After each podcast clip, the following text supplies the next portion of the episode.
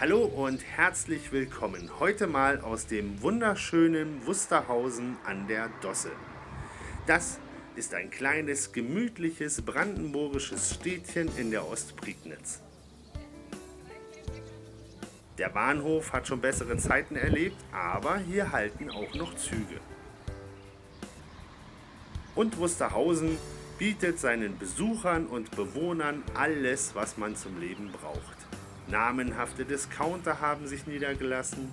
Es gibt eine Sparkasse, wo man Bargeld abheben kann und ein Kino, wo man selbiges gleich wieder ausgeben kann.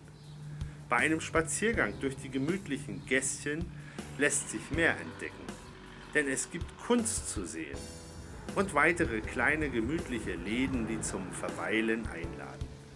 Was ich persönlich wunderschön finde, sind die vielen alten Fachwerkhäuser. Natürlich gibt es auch eine Feuerwehr, denn Sicherheit wird hier groß geschrieben. Über diese lange Allee gelangt man schließlich dorthin, wo ich mich so wahnsinnig wohlfühle und wo ich so gerne kreativ arbeite. Denn dieser idyllische Campingplatz in Wusterhausen bietet mir zumindest viel Ruhe und Entspannung. Gut, ab und zu muss man auch mal ein bisschen Rasen mähen interessiert uns aber nicht. Wir gucken mal rein, wie es drinnen aussieht. Hier im Vorzelt ist die Küche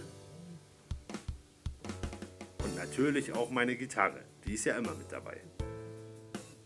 Und im Hänger gibt es ein wunderschönes weiches Bett.